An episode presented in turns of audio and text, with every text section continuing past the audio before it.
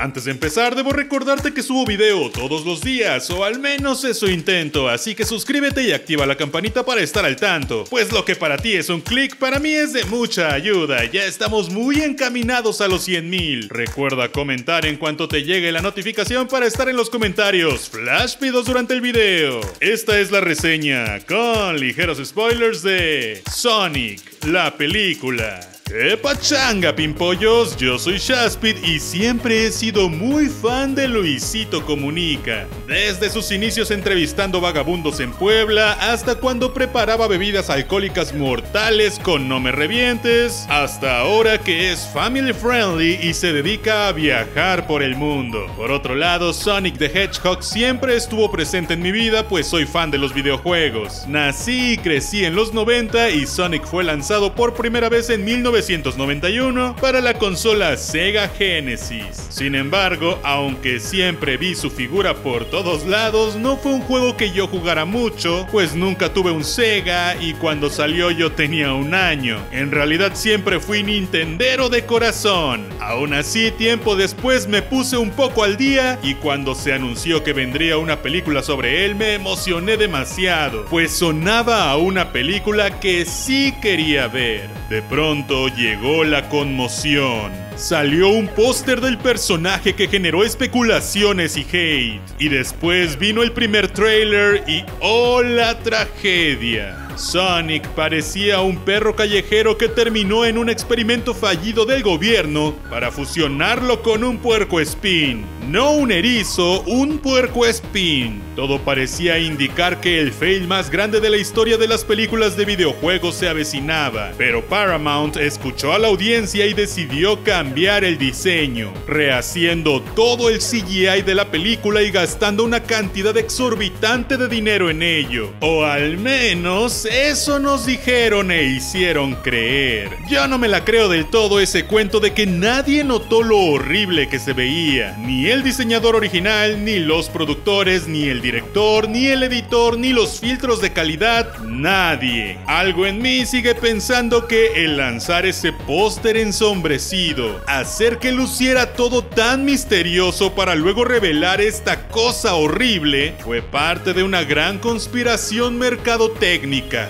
no sé, mi lado de comunicólogo no me deja creerme del todo que esta promoción fue una gran coincidencia del destino. El caso es que Luisito Comunica es la voz de Sonic en español. Y la verdad es que ya habiendo visto la película, debo decir que me sorprendió mucho. Esperaba en serio que fuera muy malo, pues aunque él me cae muy bien y su contenido me encanta, su historial de YouTube actuando, su personalidad y su voz me indicaban que no estaba listo para este reto, pero aunque no es el mejor doblaje del mundo, creo que lo hizo lo suficientemente decente como para que nunca sufriera con su voz ni me sacara de la inmersión de la película. Ahora bien, ¿qué tal está la película? ¿Valió la pena todo ese mame? ¿Valió la pena todo ese rediseño y gasto? ¿Se libró de la maldición de las películas de videojuegos? Uh, pues la verdad es que me la pasé muy bien. La disfruté mucho, me reí en varias ocasiones y sí creo que es de las mejores películas basadas en un videojuego. Pero tampoco es que tuviera tanta competencia para ganarse ese título. Es bien sabido que las películas basadas en videojuegos tienen una dura maldición y generalmente son pésimas. Literal yo creo que puedo pensar en tres o cuatro películas de videojuegos que no son del todo un asco. Deja tú que sean buenas, con que no vomites viéndola ya es ganancia. Pero Sonic encajó perfecto en esta nueva gama de películas divertidas de videojuegos que no se toman tan en serio a sí mismas. Por ejemplo, tenemos Detective Pikachu o Angry Birds. Y hablando de Detective Pikachu, Sonic ya lo superó en taquilla en su primer fin de semana, lo cual es inmenso, pues Detective Pikachu ya estaba catalogada como una de las más vistas sobre videojuegos. Es decir, esto me confirma fuertemente que su estrategia mercadológica, el mame del rediseño sea real o no, y la implementación de Luisito Comunica funcionaron muy bien. En esta película vemos a Sonic desde que era niño viviendo en su universo colorido de carreras y cosas locas como lo hemos visto desde siempre en los juegos y en sus versiones animadas, pero desde que su madre adoptiva es fuertemente lastimada y ya no puede cuidar de él, este tiene que escapar para que no le roben su superpoder de velocidad. Es así como a través de anillos de transportación se mueve al mundo humano. Pasan los años, Sonic crece y ya adecuado a nuestro mundo, comete un error muy tonto y forzado que hace que el gobierno estadounidense se dé cuenta de su existencia, por lo que mandan a uno de sus locos científicos a atraparlo. Es así como entra a la trama el Dr. Robotnik, quien tiene mucha tecnología y drones. Ahora Sonic debe escapar a otro mundo, pero pierde sus anillos de transportación pues sin querer lo atrapa Tom Wachowski. Ahora ambos comienzan una aventura para recuperar los anillos y lograr que Sonic escape. Creo que la película ofrece justo lo que esperábamos de ella. Ofrece todo lo que nos dijo el tráiler y no siento que en ningún momento se nos mintiera o quisiera aparentar ser algo que no es. Es una comedia bastante familiar, bastante básica y divertida.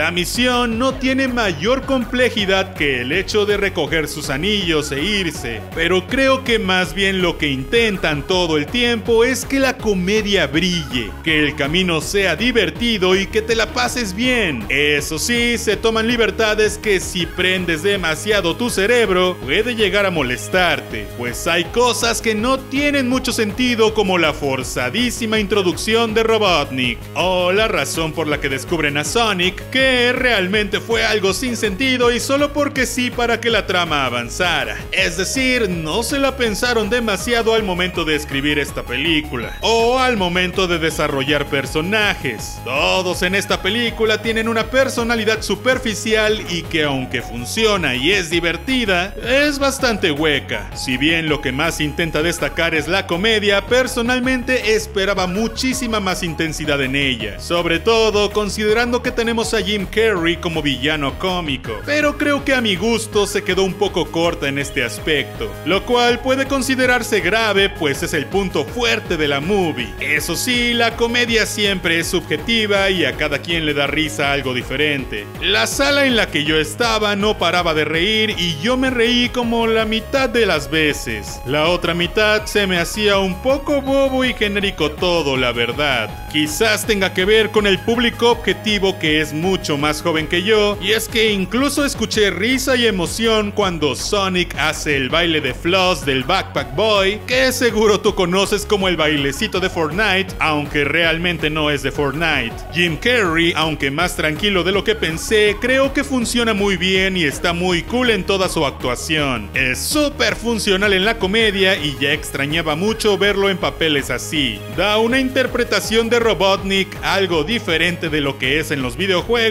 pero sin alejarse demasiado. Obviamente, el doblaje supremo de Mario Castañeda ayuda muchísimo a que yo ame lo que veo en pantalla de Jim Carrey. Ah, y por cierto, esta movie no te va a gustar si lo que buscas es una trama densa, un personaje sarcástico y pensado fuera de la caja, o si buscas una trama complaciente con los gamers completamente. Pues aunque sí está basado todo casi por completo en los videojuegos, en ningún momento se siente que quieran replicar lo que un videojuego implica. Es decir, olvídate de Detective Pikachu que era un tanto más ácido, olvídate de movimientos de personajes tipo Ralph el Demoledor, olvídate de películas complacientes con los jugadores como fue Silent Hill, y esto podríamos compararlo un poco más con cosas tipo la película de Hop, El pájaro loco, El oso yogi, Los pitufos y así. Pero